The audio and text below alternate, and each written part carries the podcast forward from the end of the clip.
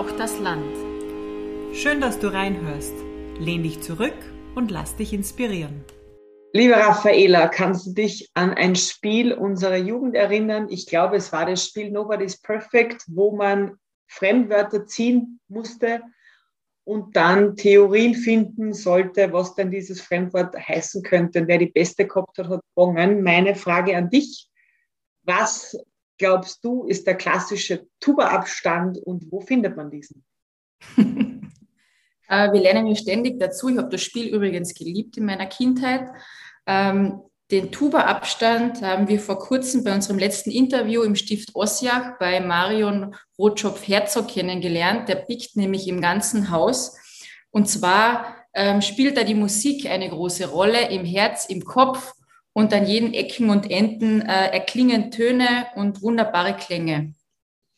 Ja, aber was ist jetzt der Tuba-Abstand? Ja, es ist so wie der Babyelefant, der halt sonst überall plakatiert ist. Genau. Gibt es in der Karinthischen Musikakademie Akademie eine Tuba-Höhe Abstand. Genau. Und dieses Stift ist wirklich ein super toller Ort. Bitte fahrt alle mal hin und schaut euch das an. Äh, aber die Marion hat uns erzählt, als sie sich vor über zehn Jahren auf diesen Job beworben hat, das ein mehrstufiges Verfahren, wo sie bis zum Schluss, da hat sie den Job schon gehabt, den Ort nicht einmal gesehen hat, an dem sie arbeiten wird, was irgendwie eine sehr schräge Geschichte war, dieses Bewerbungsverfahren. Aber das kann man, kann man sich ja anhören. Genau, und bevor sie eben gestartet hat, hat sie nicht gewusst, auf was sie sich wirklich einlässt, hat den Ort nicht gekannt, hat das aber, äh, muss man sagen, mit ihren Visionen in den letzten zehn Jahren zu einem Vorzeigebetrieb touristisch und musikalisch ähm, herausgearbeitet, auch für Kärnten und holt auch internationale Gäste her, probiert neue Formate aus und äh, hat eben immer diese Vision gehabt, ein Haus der Begegnung zu schaffen. Das hat viel Arbeit, aber ich glaube, das macht man dann, wenn es einem so geht wie der Marion, die von sich selbst sagt, sie hat einen Beruf, der gleichzeitig ihre Berufung ist. Und die ganze Geschichte hat begonnen damit, dass sie sich ihr Musikinstrument nicht nach der Leidenschaft ausgesucht hat, sondern nach anderen Kriterien. Und da wünschen wir euch jetzt viel Spaß dabei, äh, zu entdecken, wie denn das war. Liebe Marion, danke, dass wir hier sein dürfen in, im Stift Ossiach in der CMA und wir beginnen unseren Podcast immer damit, unseren Frauen zu sagen, die wir ausgewählt haben, warum wir sie ausgewählt haben. Und wir finden dich mutig, weil zwei Herzen in einer Brust schlagen, der der Musikerin und der der Touristikerin. Ähm, und du führst seit über zehn Jahren ähm, die CMA in Ossiach, die Karinthische Musikakademie. Ähm, du trägst die Musik im Kopf und auch im Herzen. Du hast ein, ein internationales Kulturzentrum, möchte ich sagen, aufgebaut und die Karinthische Musikakademie im Ehrwürdigen Stift ist Impulsgeber, Treffpunkt, Kulturgut und auch Wirtschaftsfaktor für die gesamte Region geworden. Deine Konzepte und Projekte sind bodenständig, ehrlich und zugleich visionär. Und ein Glücksfall für Kärnten. Und das ist einer der vielen Gründe, warum wir heute hier sind. Danke vielmals für das Lob. Das zweite, womit wir unseren Podcast beginnen, ist, wir haben ein Schachtel und da sind Eisbrecherfragen drinnen. es ist mitten im Sommer, wir bräuchten eher Eiswürfel. Ja. Aber ähm, da sind Fragen und wir hoffen, du ziehst dir eine, wo du Lust hast, sie zu beantworten. Genau. Vielleicht die Frage auch kurz vorlesen. Mit welchen drei Worten würdest du dich beschreiben? Sehr spannend. Drei gefällt mir immer gut, das klingt immer nach Dreiklang. Das ist genau, genau meins und mit der CMA sehr kompatibel. Also drei Worte würde ich sagen, ähm, experimentierfreudig, bodenständig, vorwärtsdenkend. Wow. Tolle Eigenschaftswörter sehr äh, zukunftsweisend, finde ich. Mhm. Es ist jetzt ähm, zwei, dreimal schon CMA gefallen. Da sind mhm. wir heute, Karinthische Musikakademie Stift Ossiach. Ähm, wir würden dich aber bitten, sozusagen nicht hier zu beginnen, wo wir jetzt sind, sondern kannst du für unsere Hörerinnen und Hörer ganz kurz deinen Werdegang, woher kommst du, wie bist du aufgewachsen, was hat dich zu der Frau gemacht, die du heute bist und dann würde man natürlich nachfragen, was du hier tust. Mhm. Ja, sehr spannend. Also ich bin aufgewachsen in Oberkärnten im Mölltal, äh, also in einer total ländlichen Region. Äh, bin in Osttirol in Lienz zur Schule gegangen, ins äh, musische Gymnasium. Ähm, die Musik war bei uns ein, also bin mit der Musik aufgewachsen, also so wie es traditionell am Land ist. Man lernt ein Instrument, man geht zur örtlichen Kapelle, spielt dort mit, Was die ganze Familie spielt mit. Welches Instrument hast du? Ich habe Klarinette gelernt, Okay. weil damals war es noch so, dass man gesagt hat, ja, welches Instrument wird bei der Kapelle benötigt. Da hat man nicht gesagt, ich will jetzt das und das lernen. Ich meine, das hat man schon sagen können, aber dann hat man geschaut, ja, was wird jetzt, was ist notwendig? Ja, Klarinette ist notwendig, okay, dann lernt man Klarinette.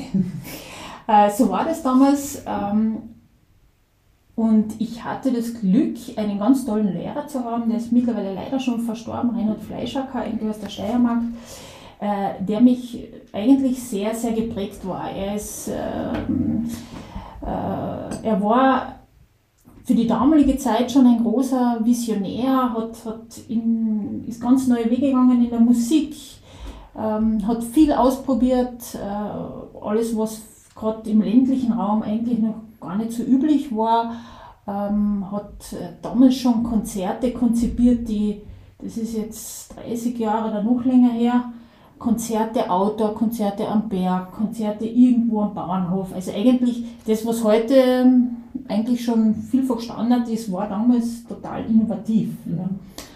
Und äh, wie gesagt, deswegen hat er mich schon sehr geprägt und auch mein ganzes, mein ganzes Leben eigentlich äh, mitgestaltet in Wahrheit. Und wie gesagt, bei ihm habe ich gelernt, da war ich zehn Jahre alt oder so ungefähr, begonnen und hab, war eigentlich bei ihm bis ich 18 war. Ich habe dann auch Klarinette im, im musischen Gymnasium äh, weitergemacht und, und dann in Musik äh, maturiert. Und er war auch derjenige, der zum Beispiel äh, am musischen Gymnasium in Lienz äh, dieses ganze Instrumentalfach eigentlich aufgebaut hat. Ja, er war da ganz wesentlich auch mit beteiligt, dass man dort auch das, ähm, nicht nur Musik in der Theorie, sondern auch wirklich instrumental dort das Instrument bis zur Matura-Reife eigentlich machen konnte. Das Mhm. hat es damals eigentlich nicht gegeben. Da waren wir, so ewig, wie ich begonnen habe, war das der erste Lehrgang, Lehrgang wo das äh, bis zur Matura noch möglich war. Und das war schon also eigentlich ein wesentlicher Teil für mich äh, in der Musik. Ich wollte dann eigentlich mit der Musik weitermachen nach der Matura. Ähm, und dann habe ich mir gedacht, naja, eigentlich, da fehlt mir jetzt ein bisschen die Disziplin, muss ich ganz ehrlich sein. Weil natürlich heißt es immer, wenn meine Musik erfolgreich sein muss, Talent ist schön, aber ohne wirklich äh, harte Arbeit und Disziplin beim Proben und so weiter funktioniert es halt einfach nicht. Und dann habe ich mir gedacht, na, ich möchte mir eigentlich äh, ein anderes berufliches Standbein aufbauen und bin da auf den, auf den Tourismus gekommen, weil das hat mir eigentlich immer schon, das war irgendwie immer ein Metier, das mir äh, sehr viel Spaß gemacht hat, aber immer gesehen habe, okay, das könnte was für mich sein. Äh, bin immer schon gern gereist. Und habe ich gedacht, ja, das könnte was werden. Und dann bin ich eben ähm, zuerst nach der Matura, wo ich mir noch nicht so klar war, in welche Richtung das jetzt wirklich gehen war, habe ich ein Jahr in, äh, in Großbritannien verbracht.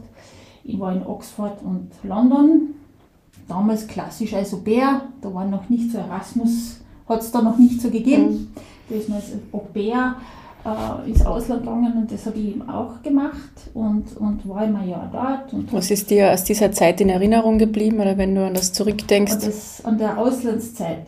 Also, in, also das war damals äh, für mich das erste Mal, wo ich wirklich selbstständig äh, geworden bin oder werden musste, sagen wir so. Weil zuerst war ich die ganze Zeit auch zu Hause, ich bin von der Schule immer nach Hause gefahren und jetzt, äh, da war ich 18 und jetzt war ich wirklich weg und musste mein tägliches Leben selber organisieren und alles selber in die Hand nehmen. Und äh, das war natürlich auch ein ganz wichtiger Schritt, äh, wirklich in die, in die Selbstständigkeit, ins Erwachsensein. Ja? Oder Erwachsenwerden, das war ganz, ganz wesentlich eigentlich. Und ja, und dann bin ich zurückgekommen. Ich wollte dann eigentlich in, in London bleiben. Es hat mir wahnsinnig gefallen, London, das war total meine Stadt. Und äh, ich wollte dort bleiben und wollte dort Tourismus studieren. Dann habe ich mich da zu einem College begeben und habe eben gefragt, wie das geht und wie das läuft. Und dann haben die mir gesagt, sie haben eine Kooperation mit einer österreichischen Schule und sie würden mir doch empfehlen, die Ausbildung in Österreich zu machen und dann wieder zurückzukommen. Weil dann habe ich dort wirklich ganz tolle Berufschancen, wenn ich mhm. wieder zurück will, weil ähm, das ist auch der Grund, warum sie die Kooperation gemacht haben. Äh, und dass sie die Leute, die in Österreich die Ausbildung machen in, im Tourismus, äh, also wirklich, die immer Jobs kriegen. Ja. Mhm. Und dann habe ich gesagt, ja wie und, und was. Das habe ich gesagt, ich will ja eigentlich da bleiben, ja, aber trotzdem, also wenn es um die Ausbildung geht, würde sie mir das empfehlen. Und so bin ich in, auf die Touristenschule in Klessheim in Salzburg gekommen, die eine Vorreiterrolle hat und, und äh, auch zur damaligen Zeit schon einen sehr guten Ruf hatte. Und äh, dort habe ich eben äh, die Ausbildung gemacht, einen zweijährigen Kolleg und dann eben den Abschluss. Ähm, und, und es war so, dass ich dann natürlich nicht mehr zurückgegangen bin nach London. Das wäre jetzt meine nächste Frage ja, gewesen. Das habe ich nicht mehr gemacht. Äh, ich habe im Rahmen des Kollegs ähm, auch meine Liebe zu Italien entdeckt, war dann äh, jeweils äh, in der Sommersaison immer in Italien, also zwischen den zwei Jahren für ein Praktikum, das musste man damals machen. Und dann im Anschluss, nach den zwei Jahren, bin ich äh, als Reiseleiterin äh, zum Gardasee gegangen und habe dort wieder die, die Musik intensiv entdeckt. Ich habe nämlich dort Reisegruppen in die Arena di Verona geführt und zur Oper begleitet. Und da schließt sich dann wieder ein bisschen der Kreis, wieder zurück zur Musik. Mhm. Ähm, das war auch eine total spannende Zeit. Also ich Sprichst also, du Italienisch? Ja, ich spreche Italienisch. Ich musste Italienisch. habe ich natürlich auch in der Schule schon gelernt. Und äh, habe dann auch das Italienisch natürlich dort äh, noch einmal perfektioniert. Perfektioniert, naja, also vielleicht übertrieben, verbessert, sagen wir so. Auf jeden Fall war das dann eine total prägende, entspannende Zeit, weil ich war dann ungefähr fünfmal die Woche in einer Oper war schön. Also das war wirklich wunderschön. Und äh, da habe ich auch eben in, in den, also ich liebe wirklich die gesamte Bandbreite von der Musik, von der Volksmusik bis, äh, bis zur Oper und, und speziell die Oper, da habe ich mich dann sehr intensiv damit beschäftigt, weil ich musste natürlich auch den Gästen erklären, was da passiert und so weiter. Wie, wie so alt warst du da? Da war ich 23 ungefähr. Und wie lange hast du das gemacht als am Gardasee? Äh, ja, da war ich eine Sommerzeit, also insgesamt zweimal im Sommer, wo ich das gemacht habe, einmal eben als Praktikum und dann einmal eine ganze Saison lang. Und dann habe ich mir gedacht, so jetzt ist es Zeit, wieder was anderes zu machen und habe mich dann weiter mit dem Tourismus beschäftigt, alle möglichen Positionen gemacht, in Hotels und so weiter, war auf Saison, so wie es halt klassisch oft ist und habe mich da eigentlich hochgearbeitet äh, bis in die Direktion und bin dann aber mit, ja, mit 26 habe ich dann meine Tochter bekommen. Und dann habe ich gesagt, so jetzt wird es Zeit, jetzt ist die Saison beendet, jetzt muss man was machen. und dann habe ich gedacht, ja, was könnte es jetzt sein? Ich will irgendwas machen, wo ich selber gestalten kann, was ich, wo ich konzipieren kann. Also das hat mir irrsinnig Spaß gemacht. Und dann bin ich äh, bei Rogner International gelandet mit der Zentrale in Villach und war dort äh, für äh, Betriebskonzepte im Projektmanagement zuständig. Und das war auch total spannend, weil es da wirklich darum gegangen ist, neue Konzepte zu erstellen, zu konzipieren und so weiter. Durfte damals zum Beispiel für Kärnten, es ist leider dann nicht umgesetzt worden, aber es war irrsinnig spannend, das Projekt in Hüttenberg, äh, das entstehen sollte mit der tibetischen Universität, äh, das Projekt durfte ich konzipieren. Und äh, auch dieses ganze System, da ist es ja darum gegangen, eine Privatuniversität zu machen. Also da haben wir diese Akkreditierung, das haben wir ja alles vorbereitet, also das war alles damit drin. Und das war auch irrsinnig spannend, äh, das in diese Richtung zu machen. Und äh, ja, also das, das waren auch diese fünf Jahre, war ich dann bei Rogner International. Und dann, das war eigentlich immer so in meiner Lebensphase, wenn ich so zurückerinnere, war überall so eigentlich immer so fünf Jahre. Fünf Jahre in dem Hotel, mhm. fünf Jahre dort, fünf Jahre dort und dann fünf Jahre bei Rogner. Wie ist das mit deiner Tochter gemacht? Naja, wie ich dann beim äh, Rogner war, da war ja die Tochter, das war ja dann möglich. Ähm, das war sehr familienfreundlich. Ich habe da in kleiner Nähe den Kindergarten gehabt und das, die war dann schon ganz tags im Kindergarten. Also ich habe eigentlich sofort wieder begonnen, das war mir schon ein Anliegen, ich wollte sofort wieder Vollzeit in den Beruf einsteigen, weil für mich war der Beruf nie nur einfach ein Job, ja, wo ich hingehe und sage, okay, da sitze ich jetzt meine Zeit ab und dann gehe ich wieder heim. Also ich habe mir immer irgendwas gesucht, wo ich sage, okay, da kann ich mich einbringen, da, das, da kann ich was von mir umsetzen, was, was äh, von mir geben und, und, und das sieht man dann ja überall wieder. Und das ist mir im Job immer wichtig gewesen. Ich denke mir einfach, man sitzt so viel Zeit in der Arbeit äh, und da muss man was machen, was, was einen erfüllt. Ja? Und ähm, das, ist, das hat sich mein ganzes Leben durchgezogen. Und dann war es eigentlich auch so bei Rogner, dass ich gesehen habe, okay, es ist jetzt irgendwie, habe ich das Gefühl gehabt, es ist Zeit wieder aufzubrechen. Aber hast du jemals ein schlechtes Gewissen gehabt, dass du gleich zurück bist und äh, quasi die Tochter ganz täglich in den Kindergarten gegeben hast? Nein. Okay. Nein, überhaupt nicht. Also überhaupt nicht, weil ich sage, erstens habe ich wirklich das Glück gehabt, dass ich äh, von Anfang an einen, einen tollen Kindergarten gefunden habe, äh, der Ganztagsbetreuung hat und wo sie wirklich ganz, ganz toll betreut worden sind. Und zweitens, sie ist ein Einzelkind ähm, und das hat ihr auch sehr gut getan, dass sie da wirklich gleich wieder in soziale Kontakte hat knüpfen mhm. können. Ähm, also es war, ja, also das muss ich sagen, habe ich eigentlich hab ich nie bereut. Mhm. Und ähm, ja, und mittlerweile hat sie schon maturiert, also es ist auch schon was geworden. Also, und äh, ja, nein, also wie gesagt, für mich war es einfach wichtig, ich habe immer gesagt, okay, es wird meinem Kind gut gehen, wenn es mir gut geht. Und für mich war die Arbeit einfach ein wesentlicher Teil, der mich wirklich zu einem, ja, wirklich ausgefüllt hat. Und ähm, ich habe das auch schnell gemerkt, wie ich dann daheim war, die, die ersten eineinhalb Jahre war ich, war ich schon zu Hause, aber ich habe einfach gemerkt, mir fehlt was, mir fehlt, äh, mir fehlt es einfach, mir mhm. fehlt es einfach, äh, dass ich sage, ich kann mich irgendwo, ja, ich kann mich irgendwo, ich kann was gestalten. Das hat mir einfach gefehlt. Und deswegen bin ich da relativ schnell wieder in die Arbeit eingestiegen. Und äh, ja, wie gesagt, also nach Rogner war dann, es war eigentlich so, ich habe mir dann diese Stelle der Musikakademie, habe ich eigentlich zufällig damals in einer Ausschreibung gelesen. Das war 2008, ja. Das war, ich glaube, ausgeschrieben war es schon 2007 mhm. sogar. Ich komme jetzt nicht mehr genau hin, aber ich glaube, das war schon 2007. Und das war dann so, das war so, okay, Geschäftsführung, Olympische Musikakademie, das war jetzt nicht so detailliert, die Ausschreibung. Ich habe gedacht, das ist jetzt irgendwie, das würde ich jetzt gerne wissen, was das eigentlich ist. Ich habe vorher nie was gehört davon, muss ich auch ganz ehrlich mhm. sagen. Also auch nicht in den Medien, ich habe das wirklich nicht verfolgt, das ist an mir vorübergegangen. Äh, und dann habe ich gedacht, das interessiert mich. Und ich habe eigentlich den Job gehabt beim Rogner, also ich hätte jetzt nicht einen Job haben müssen, aber ich habe mir gedacht, nein, mich interessiert das. Du warst noch gar nicht so, ich will den Job, weil du eigentlich gar nicht gewusst, was das mhm. sein soll, wenn ich ganz ehrlich bin. Und dann habe ich gedacht, nein, das interessiert mich jetzt. Ich bewirbe mich einfach. Und das habe ich dann gemacht und dann hat es da Hearings gegeben und Hearings und Hearings. Und ich dachte, das hört überhaupt nie auf. Ich keine Ahnung, ich weiß nicht, wie viele Bewerber, es werden wohl viele gewesen sein in meinem Land. Und das waren immer irgendwelche großen Kommissionen, acht Leute, zehn Leute, die einen da befragt haben aus unterschiedlichsten Bereichen. Und man dachte, also es ist echt spannend. Und das, was mich am meisten fasziniert hat, ich habe nicht dürfen bis zu meiner, ich weiß nicht, war es bei der letzten Runde oder erst nach meiner Bestellung, ich habe nie in das Haus eingehen dürfen.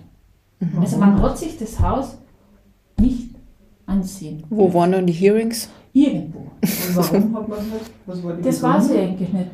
Das weiß ich ehrlich gesagt nicht mehr. Kann ich mich jetzt nicht mehr erinnern. Auf jeden Fall habe ich das Haus nie gesehen. Mhm. Damit man den Job nicht haben will. Keine Ahnung, ich weiß es nicht mehr. Ich müsste jetzt echt, das, ich weiß es echt nicht mehr, warum das so war. Auf jeden Fall war das, man dachte, das ist irgendwie fast ein bisschen skurril. Hat mich aber noch irgendwo noch mehr gereizt. Und wie war, wie war dein, also ich meine, das war ja vermutlich das erste Hearing, weil der Job davor hat jetzt war eher wahrscheinlich ein klassisches Bewerbungsgespräch, oder? Ja, das war ein klassisches ja. Bewerbungsgespräch. Und genau, beim Hearing, wie, wie, wenn alles so dubios oder unklar Nein, kommuniziert war, wie, wie bist du in dein erstes Hearing eingegangen? Wie war da das ja, Gefühl, wenn du gar nicht so sicher gewusst hast, ob du den Job haben willst? Es war ich war völlig frei. Nachdem ich ja, ich, hab ich war unbelastet, ich habe jetzt auch mir keine Gedanken gemacht, ich war ja völlig frei. Mhm. Also das ist natürlich der Vorteil, wenn man einen Job hat und zum Hearing wird, das ist, macht natürlich dann einen Unterschied. Und ich war einfach unbelastet. Ich habe mir gedacht, ich gehe jetzt da hin und ich höre mir mal an, was das eigentlich ist. Ja. Ich habe mit dem Begriff Musikakademie nichts anfangen können. Ich meine, Österreich, Musikakademie. Nein. Also verbinde ich jetzt nicht wirklich. Natürlich habe ich dann ein bisschen gegoogelt, dann habe ich schon gesehen, aha, in Deutschland gibt es sehr viele. Aber ich habe mir da jetzt mal gedacht, ich bin gespannt, was das wirklich äh, sein soll. Und es hat wirklich viele Hearings gebraucht, bis ich es dann irgendwie verstanden habe. Das wollte ich gerade fragen, man hat sich in Ja. den Nebel gelichtet. Also, gelichtet hat sich in Wahrheit eigentlich äh, bis zum Schluss nicht komplett, weil ich das Haus nicht gekannt habe. Also ich habe Mhm. jetzt zwar viel gehört drüber, aber natürlich hat man dann mit jedem Hearing hat man dann besser verstanden, um was es da gehen kann oder soll. Und äh, dann war es eigentlich zum, zum Schluss, ich habe eigentlich gedacht, nein, also ich, ich muss ehrlich sagen, ich habe da nicht damit gerechnet. Ich habe ja auch die, man hat ja nie einen anderen getroffen, also das war ja, das war immer so gesteuert, dass man da nie jemandem begegnet, also ich überhaupt nicht gewusst, wer sich da sonst bewirbt. Und ich habe mir gedacht, nein, also ich glaube nicht, dass das jetzt was wird. Und dann habe ich irgendwann einen Anruf, Anruf gekriegt vom Land, äh, also ich bin ja jetzt unter die letzten zwei, es gibt noch einen zweiten und jetzt gibt es das letzte Gespräch unten direkt in der Landesregierung und dann wird entschieden. Dann denke ich mir, aha, so jetzt muss ich aber, jetzt sollte ich mich vielleicht echt überlegen, ob ich das wirklich machen will. also das, erst mit dem Zeitpunkt habe ich das äh, wirklich äh, mir überlegt. Ja. Und ja, und dann bin ich eben zu diesem letzten Gespräch äh, gefahren und dann habe ich mir gedacht, na, also ich möchte das jetzt probieren. Ich glaube, es ist einfach an der Zeit. Ich war immer so, also ich war immer in, in, in Führungspositionen, aber nie in der ersten Reihe. Und dann habe ich mir gedacht, naja, das würde jetzt wirklich einmal Sinn machen und ja, trau dich einfach einmal drüber und dann wird man schon sehen, was draus wird. Ja. Hast du da mit viel Kollegen, Freundinnen, Familie ausgetauscht, um diese Entscheidung zu treffen äh, oder hast du das ganz für dich gemacht? Mit der Familie natürlich, ja, es war natürlich schon wesentlich, weil ich gewusst habe, die Zeitressourcen, also dass der Job äh, wesentlich mehr Zeit erfordert, das war mir absolut bewusst, also mit der Familie auf alle Fälle. Äh, aber so mit Freunden eigentlich weniger, ja, weil ich mir gedacht habe, es ist eine Entscheidung für mich. Ich muss die für mich treffen, ja, und das muss natürlich mit der Familie passen. Und man braucht den Rückhalt von der Familie natürlich, aber es muss für mich passen. Ich, ich wollte mich da eigentlich gar nicht so auf außen auf irgendwas einlassen. Und wie hast du für dich die Entscheidung getroffen oder wie triffst du dann generell? Machst du dir eine Plus-Minus-Liste oder gehst spazieren und meditierst? Nein. Oder, Also solche Entscheidungen habe ich immer aus dem Bauch getroffen. okay. Ja. Gesagt, passt das zu mir oder passt das nicht zu mir? Das, ist, das sind so Herz-Bauch-Entscheidungen und keine Kopfentscheidungen. Ja. Und für mich war es irgendwie, dass ich gedacht habe, okay, eigentlich ist es deswegen ideal, weil ich äh, Kultur, sprich Musik und Tourismus optimal verbinden kann. Also ich kann das, was ich gern mache und äh, was ich lang gemacht habe, mit dem, was ich gelernt habe, eigentlich perfekt umsetzen. Ja, und ich kann es selber gestalten, weil ich in der ersten Reihe bin. Und das war schon eigentlich dann das wesentliche Entscheidungskriterium, wo man gesagt habe, nein, ich probiere das jetzt einfach einmal und wenn es nicht geht, geht es nicht. Ja, aber irgendwann muss man, glaube ich, einfach auch den Mut haben und sagen, so, die erste Reihe ist es jetzt. Das habe ich in dem Sinn gemacht. Und das war im Dezember 2008, habe ich dann da begonnen und Wie war der erste Tag und der erste, erstes Hereintreten ins Stift? Katastrophe. also, ich muss ehrlich sagen, es hat mich komplett erschlagen. Ja? Weil erstens ist es immer so ein bisschen drüber gekommen, dass das fertig ist. Da war nichts fertig, das war Baustelle. Also es war nicht fertig, es war Baustelle. Also es wurde umgebaut und Es wurde ja wahnsinnig viel äh, investiert. Das ist ja der komplette Konzertsaal da zugebaut worden. Also insgesamt eine Investitionssumme von 11 Millionen Euro. Vielleicht äh, Ja, kannst du mal ganz kurz ja. beschreiben, wo wir da jetzt Genau. irgendwie sind, wie Genau. groß das ist und auch was Also das das, Programm ist. Genau, also der Stift äh, Ossiach wurde eben da in diesen Jahren 2007 bis 2009 äh, komplett umgebaut und saniert. Es war ja relativ äh, baufällig in vielen Bereichen, also es war ja wirklich dann so, dass man was machen musste. was war vorher, was war vorher herinnen? Naja, vorher war es eigentlich so, dass nur im Sommer eben der karinthische Sommer das Haus bespielt hat und da eigentlich auch nur im Barocksaal und also kleinere Räume, also die, die, es hatte keinen Konzertsaal noch gegeben. Und äh, im vorderen Bereich war ein Restaurant und ein Hotel. Und das war es eigentlich. Das restliche Stift ist zu dem Zeitpunkt nicht mehr äh, bespült worden. Weil 1997, glaube ich, war das, hat ja äh, die Bundesforste damals war Besitzer vom Stift und hat dann quasi um einen symbolischen Schilling dem Land Kärnten äh, das Stift übergeben. Mhm. Ja. Weil die eben auch nichts investieren wollten und so weiter und das war halt einfach baufällig. Und das war ja keine Heizung, es hat ja nichts gegeben. Also man hat es ja nicht ganzjährig nutzen können, nicht? weil eben mhm. diese Grundstruktur einfach nicht da war. Und das hat man eben, äh, da hat man eben sich auf die Suche gemacht und gesagt, okay, was wird da herpassen? Und das war natürlich schon naheliegend zu sagen, okay, der karinthische Sommer, die Musik spielt schon eine wesentliche Rolle, dass man sagt, okay, man widmet das Haus als Ganzes äh, der Musik. Und das ist, glaube ich, auch ganz was Wesentliches, weil ich habe dann eben auch recherchiert, man hat sich dann auch die Musikakademien in Deutschland angeschaut, also die gibt es ja schon teilweise über 30 Jahre, es ist äh, ganz ein fixer Bestandteil in Deutschland in der Kulturszene, wo die ganze, zum Beispiel in Deutschland die ganzen Fortbildungen von allen Musikerziehern und so weiter finden alle in Musikakademien statt. Ja. Äh, bei uns da war es natürlich die, die Ausgangslage ein bisschen eine andere, denn die Musikakademien in Deutschland sind alles eigentlich in sich geschlossene Systeme. Ja, mhm. also da kommt man als Externer mit dem Haus nicht in Berührung. Ja, also das ist wirklich ganz spezifisch. Bei uns ist es ja doch ein bisschen anders. Wir sind ja jetzt da in einer touristischen Region, wir liegen zentral am See. Also im Sommer ähm, hat das Stift quasi immer eine Doppelfunktion. Ja. Und ähm, dass ich sage, eben das Restaurant wird öffentlich betrieben, äh, das Hotel steht eigentlich den Musikern zur Verfügung, aber natürlich auch, wenn zwischendurch Lücken sind, selbstverständlich auch Urlaubsgästen. Also wir haben immer mehrere Bereiche, um die wir uns kümmern müssen. Und das Stift selber ist ja, hat ca. 5000 Quadratmeter jetzt, wurde komplett saniert mit Heizung, mit allem, was man eben benötigt und äh, wird auch äh, seit der Eröffnung 2009 ganzjährig geführt ja, und ganzjährig bespielt. Ähm, in allen Räumen wurden, soweit eben möglich, akustische Maßnahmen gesetzt. Wir haben natürlich zahlreiches Instrumentarium, alles, was man eben für die Musik braucht, haben wir im Haus. Ja. Und ähm, ich sehe die Musikakademie als, ähm, als experimentellen Ort, ja, wo man eben auch alles zulassen kann. Ja alles kann, nichts muss nach dem Prinzip. Und äh, die Hauptaufgabe ist es ja eben einerseits äh, Probenort, Projektort zu sein, äh, Ort für CD-Aufnahmen und so weiter und so fort, wo wir eben in der einen Rolle sind, nämlich äh, als Anbieter von Dienstleistungen und Infrastruktur. Das ist auch eben jedes Orchester, jeder Chor und so weiter kann zu uns herkommen, sich die Räumlichkeiten äh, mieten und dann eben bei uns proben und arbeiten. Ja.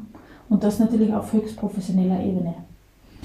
Ähm, und das ist etwas, was eben allen Musikrichtungen zugutekommt. Also wir haben keine Einschränkung. Ja. Also jede Musikrichtung hat bei uns Platz. Es wird oft, wir werden oft äh, mit der Klassik verbunden, natürlich auch aufgrund der Historie durch den korinthischen Sommer. Ähm, das ist aber nicht der Fall, sondern wir sind für alle Musikrichtungen offen ja, und auch von, von Laienmusikern bis zu professionellen Musikern. Und das ist ja eigentlich wieder das Spannende, weil das ist das, wenn man in dem Haus oft herumgeht, sage ich jetzt in dem einen Ort äh, proben, probt vielleicht die Werkskapelle Franschach und im, äh, im nächsten Ort daneben probt möglicherweise zum gleichen Zeitpunkt Faltenradio oder so ähnlich. Mhm. Also, und diese Begegnungen, die dann im Haus passieren, das ist ja immer, das ist ja wirklich das, das Tolle eigentlich, wo es dann wieder oft entsteht, ja, oder oft auch Projekte, Ideen und so weiter. Also da ist schon wirklich in den letzten Jahren eigentlich sehr, sehr viel, sehr viel passiert.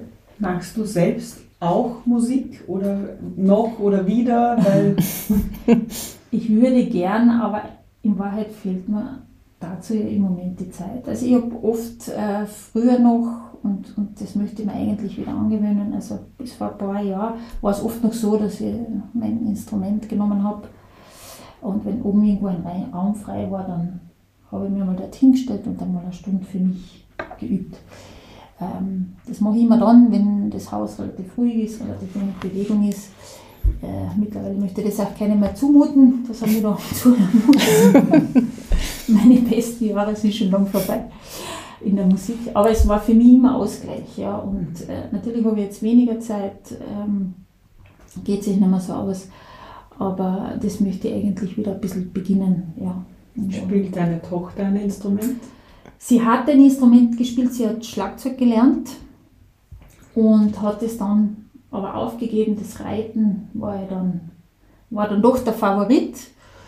Und ich habe immer gesagt, also egal was sie macht, äh, sie soll es äh, wirklich durchziehen. Ja. Mhm. Also, das ist auch etwas in meiner Lebenseinstellung, dass ich sage, wenn man mal was macht, äh, man soll das wirklich bis zu Ende denken und bis zum Ende machen und nicht fünf Sachen anfangen und dann wird nie was fertig oder man macht nie was zu Ende, weil wenn man irgendwas einmal bis zu einem gewissen Punkt durchzieht, dann merkt man, dann erlebt man einfach viele Phasen, die einen wahnsinnig fürs Leben prägen. Dass ich sage, ich muss einmal durchhalten, es macht einmal Spaß, dann macht es einmal keinen Spaß und alles diese Auf und Abs, mhm. das, das ist das, was das Leben dann letztendlich ausmacht. Und bei allem, was man macht, ist das, glaube ich, sehr prägend, wenn man da gewisse Dinge sich äh, äh, einfach wirklich äh, bis zum Ende äh, ja, mit allen Hochs und Tiefs wo in, deinem, wo in deinem Leben musstest du mal durchhalten? Okay. Schon oft. Schon oft. ja. ähm, ich musste oft durchhalten. Also es hat eben auch mit der Musik eigentlich begonnen. Das war, das ist, für mich war immer die Musik eigentlich das wesentliche Element. Also ich glaube, ich wollte ungefähr 100 Mal schon aufhören mit Klarinette spielen, zwischen dem 10. und 25. Lebensjahr. Also ich wollte wirklich sehr oft aufhören. Und äh, da waren aber auch meine Eltern schon, muss ich sagen, sehr prägend, Gott sei Dank auch sehr konsequent. Ähm, sie einfach gesagt haben, okay, bis daher, das musst du jetzt noch machen. Wenn du es dann immer noch auflassen willst, dann kannst du es lassen, aber bis daher, das machst du jetzt. Das kenne ich, das war mir auch so. Ja. Und ich bin ihnen aber sehr dankbar. Und ich mache das jetzt eigentlich bei meiner Tochter, ich habe das wirklich von meinen Eltern übernommen und ich bin sehr dankbar dafür, weil sonst hätte ich das wirklich gelassen. Ja, und ich hätte es mhm. aufgeben. Und das, wäre ein großer, großer Fehler gewesen. Ja, also ich bin wirklich froh, dass, dass, dass sie da mich in, der, in, die, in diese Richtung gebracht haben. Und so ist es eigentlich bei allen Dingen im Leben. Ja. Und auch im, im Job ist es ja dasselbe. Ja. Man hat Phasen, wo es einem wahnsinnig Spaß macht und dann hat man Phasen, wo man sagt, okay, nein, eigentlich es ist echt mühsam und ich würde eigentlich gerne was anderes tun und man taucht durch und dann geht es wieder weiter. Aber gibt es dann Sachen, wo man also manchmal muss man ja trotzdem Dinge gehen lassen. Oder Richtig. irgendwie sagen, jetzt ist Schluss, mhm. ja, so genau. weit und nicht weiter. Genau. Ja. Wie entscheidest du das dann?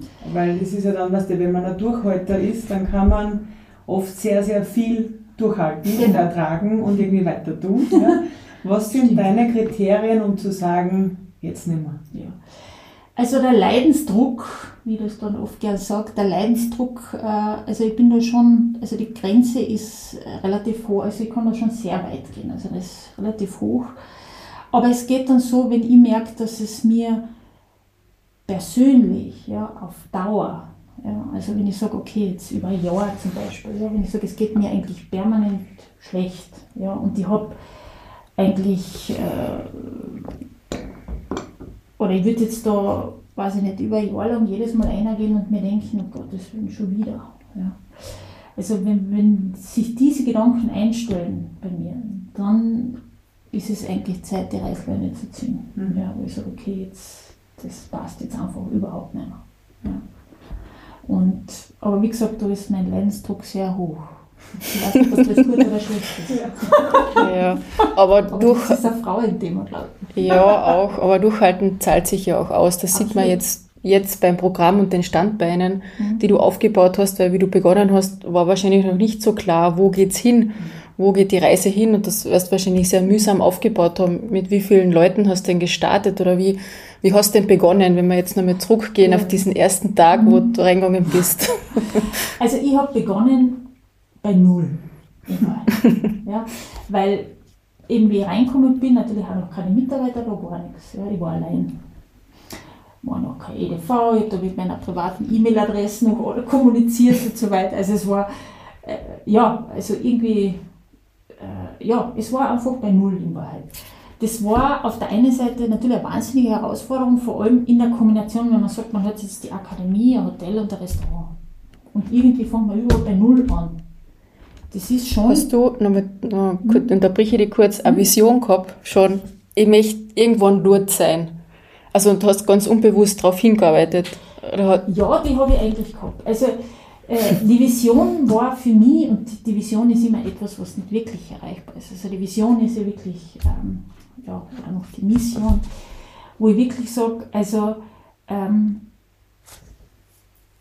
ich habe immer gesagt, das, das äh, Haus der Begegnungen, ja, das war für mich so, das habe ich im Kopf gehabt, dass ich sage, ich sehe, äh, ich habe schon vor mir gesehen, sage ich, eben Musiker aus den unterschiedlichsten Richtungen, die sich kreuz und quer im Haus bewegen, die eigentlich schon gar keinen Platz mehr haben, weil alles völlig überlaufen ist. Also das war so mein, äh, mein Bild, ja, das ich so vor Augen habe. Oder damals schon vor Augen gehabt habe.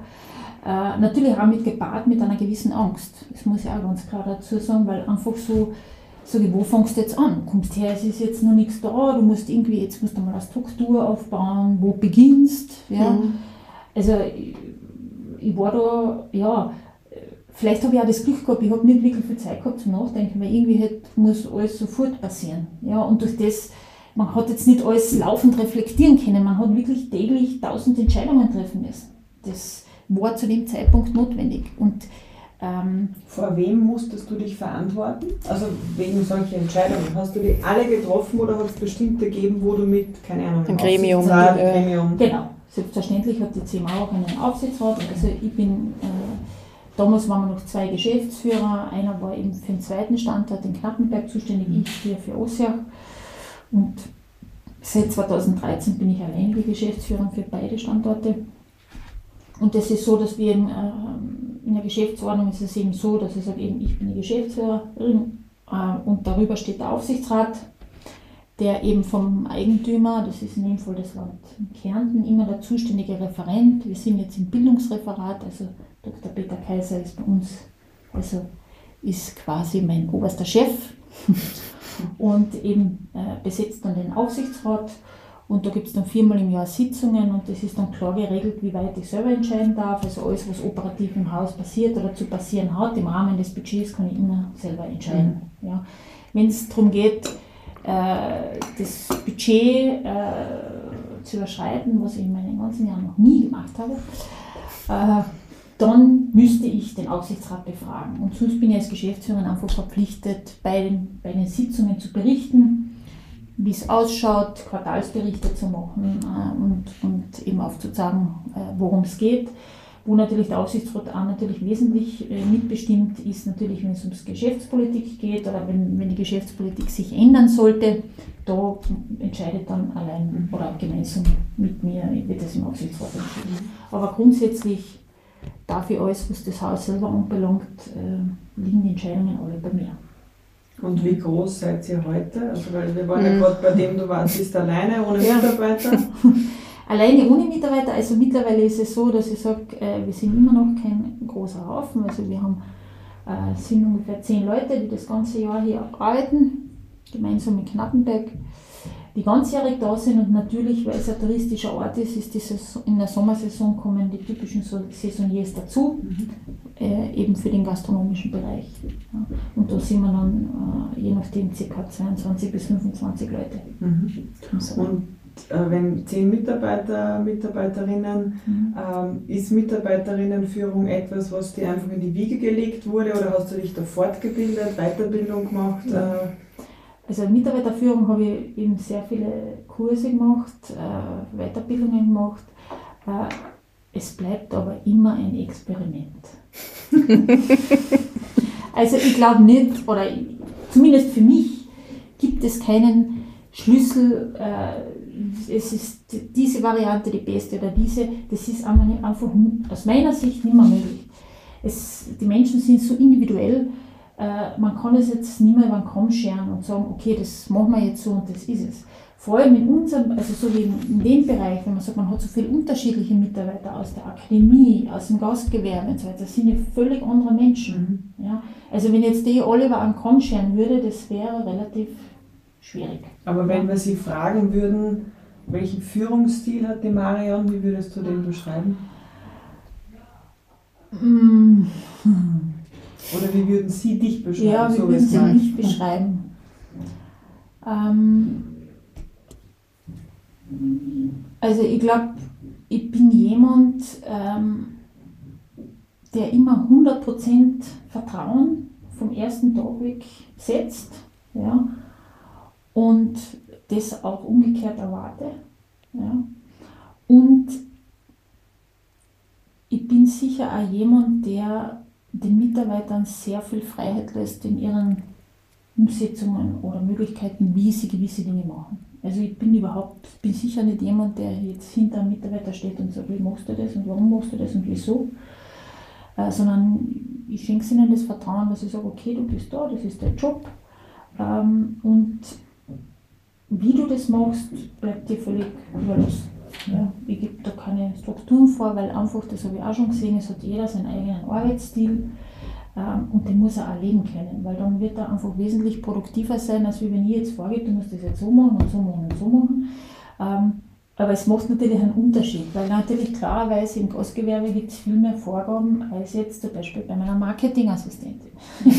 also die kann natürlich ganz anders arbeiten, ja. Ähm, und, und im Gastgewerbe muss, muss es natürlich ein bisschen anders laufen. Ja. Da müssen auch die Vorgaben klarer sein, da muss man ähm, natürlich sich wesentlich, wesentlich weiter in, ins Operative einmischen, was die Umsetzung anbelangt. Das ist eben auf der anderen Seite nicht notwendig. Also deswegen sage ich, das ist sehr, sehr unterschiedlich. Ja. Und ich glaube, dass meine Mitarbeiter im Haus mich sehr unterschiedlich beschreiben würden, weil auch je nach Bereich sicher äh, anders agiere. Mhm. Ja. Und natürlich ist es so, man lernt nie aus. Also gerade die Mitarbeiterführung ist etwas, wo ist eine wahnsinnige Herausforderung. Also für mich überhaupt als, als Führungskraft die größte. Mhm. Ja. Also das, das ist einfach so, weil Menschen sind keine Maschinen. Ja, und wir sind ein sehr dienstleistungsorientierter Betrieb. Ja, wir sind kein Produktionsbetrieb. Ja, das ist, in der Industrie ist das ganz was anderes. Mhm. Aber bei uns eben geht es immer es geht immer um, um die Gäste, um die Kunden, um die Künstler. Also wir haben schon eine ganz sensible Aufgabe da eigentlich zu bewältigen und zu lösen. Und es geht da immer darum, und muss ich auch ganz ehrlich sagen, das gelingt mir nicht immer, ja, auch zu verbinden, den, den, den Mitarbeitern aus dem Gastgewerbe zu vermitteln, was in der Akademie passiert und umgekehrt. Ja. Man muss ja die mal, die kommen ja aus ganz anderen Bereichen und mhm. man muss irgendwie versuchen, das, das, das ganzheitlich zu vermitteln. Mhm. Ja. Und da sehe ich schon immer wieder, denke ich mir, wenn, mir dann, wenn ich oft zu Fragen kriege, denke ich mir, habe ich das jetzt, man, das müssten sie eigentlich wissen. Nein, sie wissen es nicht. Das ist für mich selbstverständlich, ja, man verinnerlicht das mhm. und glaubt dann automatisch, das ist für die Mitarbeiter auch klar, aber das ist es gar nicht. Mhm. Ja. Also das merke ich selber immer wieder, wenn ich mich hinterfrage oder denke mir, äh, das habe ich offensichtlich falsch kommuniziert. Mhm. Ja. Und da bin ich da denke ich mir halt immer, ja, da muss ich einfach ähm, an der Kommunikation arbeiten. Also das Kommunikative, das wie und was man kommuniziert, wann, das ist immer eine riesen Herausforderung. Mhm. Du hast vorhin das gesagt, dass du diesen Job dann machen wolltest, weil du äh, gestalten wolltest und mhm. gesagt hast, okay, dann bin ich jetzt bereit, in die erste Reihe zu mhm. gehen. Ja? Und das ist ja auch etwas, was Frauen oft gesagt wird, ähm, sie sollen die Chance ergreifen, wenn, sie, mhm. gestalt, wenn sie gestaltungswillig sind, freudig äh, in die erste mhm. Reihe zu gehen. Ist das eine Meinung, die du teilst? Und wenn ja, welchen Tipp würdest du da Frauen geben wollen, die vielleicht vor so einer Entscheidung stehen? Soll ich mich das trauen? Wie anstrengend ist das? Was kommt auf mich zu? Kann ich das überhaupt? Wie siehst du dieses Thema? Also ich glaube, dass es einfach wichtig ist, äh, den Mut zu haben, es einfach anzugehen. Was soll passieren? Das Einzige, was passieren kann, ist die Erkenntnis, es ist nichts für mich. Das ist, mehr kann es eigentlich nicht sein. Und dann habe ich ja jetzt nichts gewonnen, also nichts verloren, sondern eigentlich gewonnen, weil dann habe ich Klarheit für die Zukunft. Und ich sage, okay, ich gehe in die erste Reihe und das ist nichts für mich. Natürlich muss man auch den Mut haben, sich das einzugestehen. Dass ich sage, okay, wenn ich merke, ich mache das jetzt eine gewisse Zeit und dann äh, spürt man, na, das, das taugt mir nicht, das bin ich nicht, dann muss man dazu stehen. Dann muss man das auch kommunizieren und sagen, na, das bin ich nicht. Ja? Und deswegen einfach ausprobieren. Ja? Wenn man das, wenn man, wenn man glaubt, man hat die Fähigkeiten, die Kompetenzen, grundsätzlich hätte man sie, aber man weiß natürlich, wenn man noch nie in der Position war, weiß man natürlich nicht, ob er das umsetzen kann. Aber das sieht man aber erst dann, wenn man einmal in der Position war. Und du hast dich ja auch immer weitergebildet, eigentlich. Ja. Auch du hast ein Studium gemacht. Genau, also ich ähm, auch noch, also in der, schon in der Karenzzeit habe ich eben auch an der Uni in Klagenfurt Tourismusmanagement studiert. Äh, also da war auch schon das Thema Führung ein ganz ein wesentliches. Und dann habe ich im Rahmen der Musikakademie habe ich dann am Institut für Kulturkonzepte in Wien, so wie du, Ja. ähm, habe ich auch ähm, die Ausbildung zum Kulturmanager gemacht und äh, ja, einfach versucht immer ein bisschen am Puls der Zeit zu bleiben. Und eigentlich ist es viel spannender, Fortbildungen zu machen, wenn man im Job ist. Äh, Das habe ich auch gesehen. Also ich bin eigentlich froh, dass ich ein Großteil meiner damaligen Matura-Kollegen sind alle studieren gegangen. Haben aber eigentlich gar nicht gewusst, was sie wollen, haben halt einmal irgendwas angefangen zu studieren.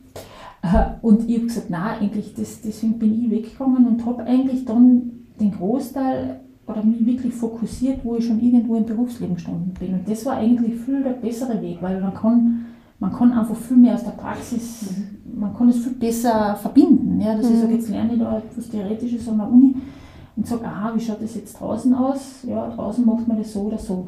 Ja? Und äh, dann hat man einfach diese Querverbindungen viel besser, als wenn man das oft direkt von der Schule weg macht, weil dann einfach die Praxis noch nicht da ist, klarerweise. Das bringt dir dann ja auch viel für die Projekte, wo du gerade wo drinnen bist. Ja.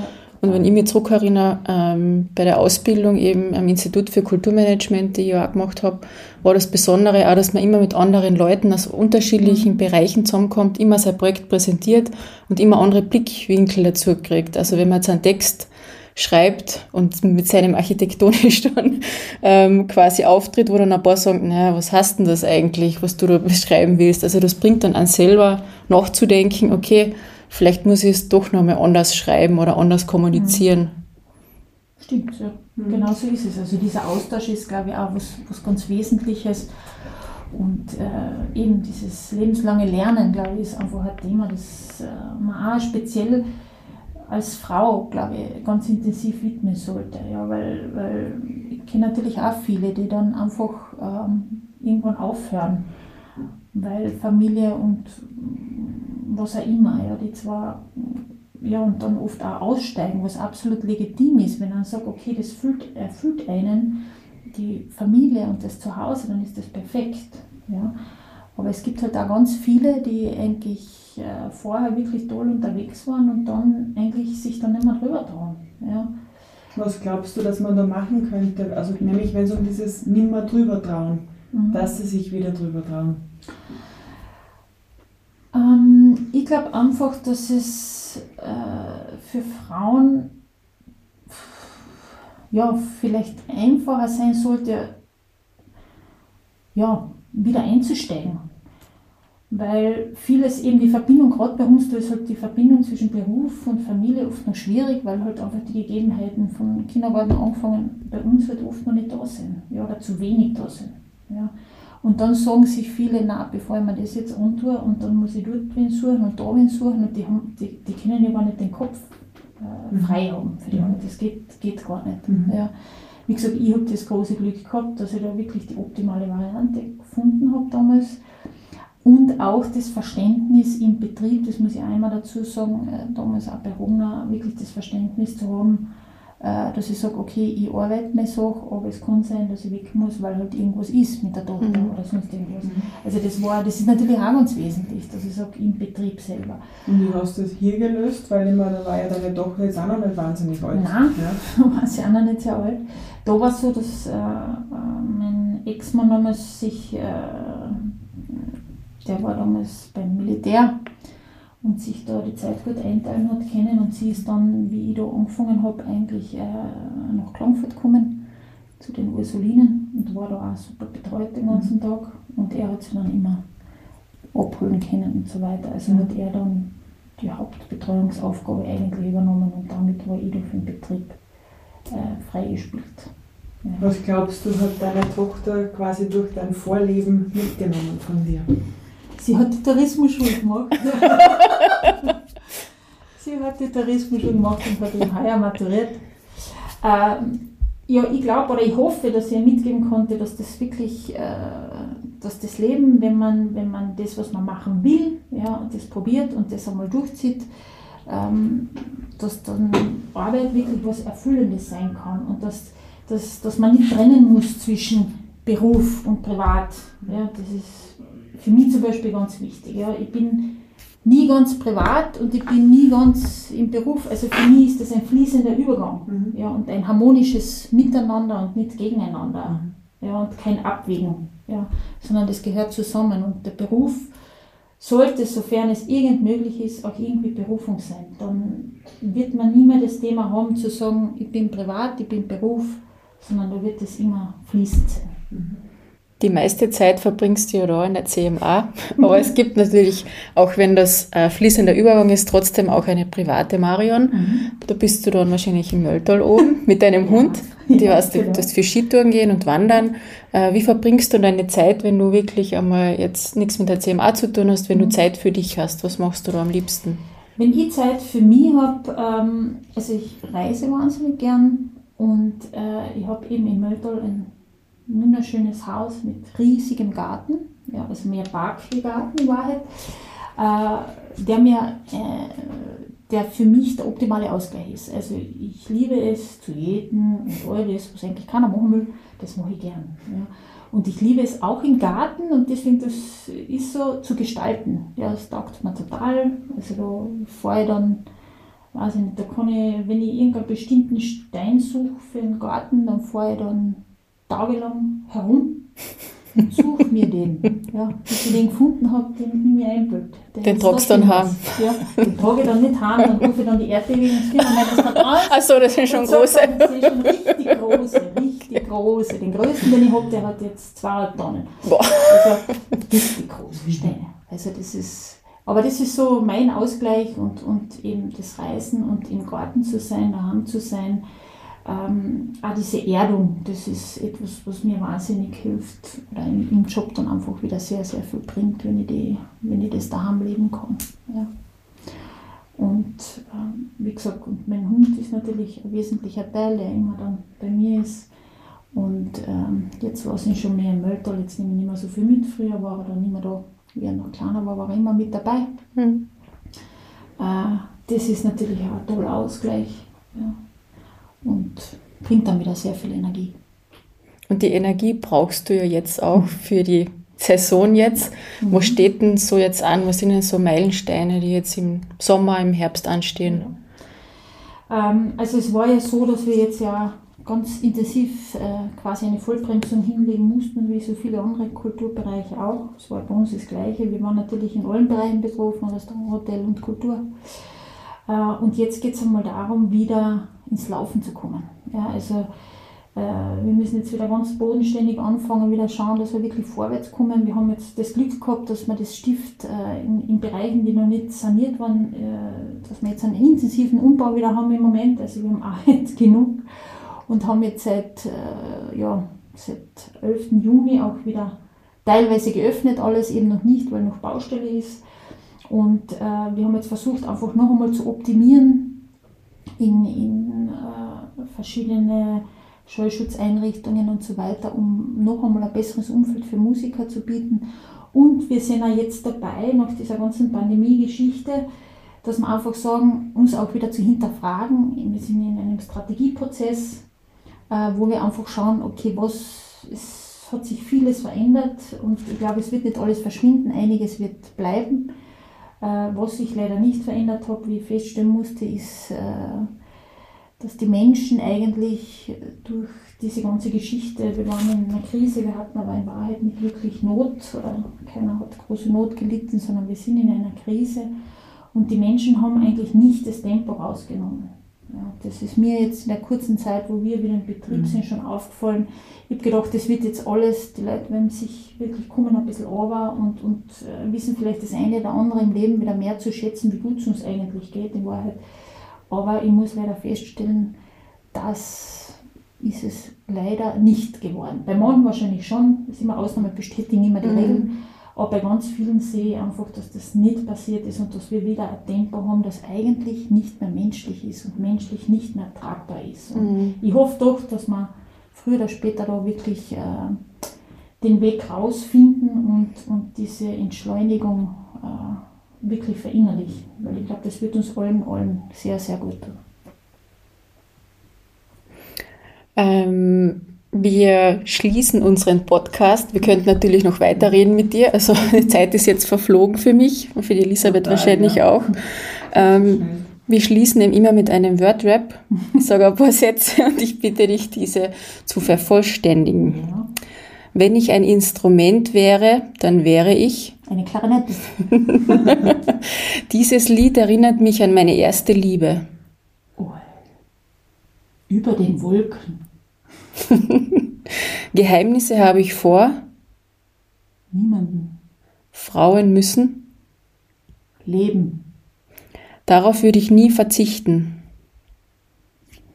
Meine Familie. Zum Lachen bringt mich. Vieles. Und dann kommen wir zum letzten. Mein Lebensmotto lautet. Immer vorwärts, zurück. Sehr gut. Super schön.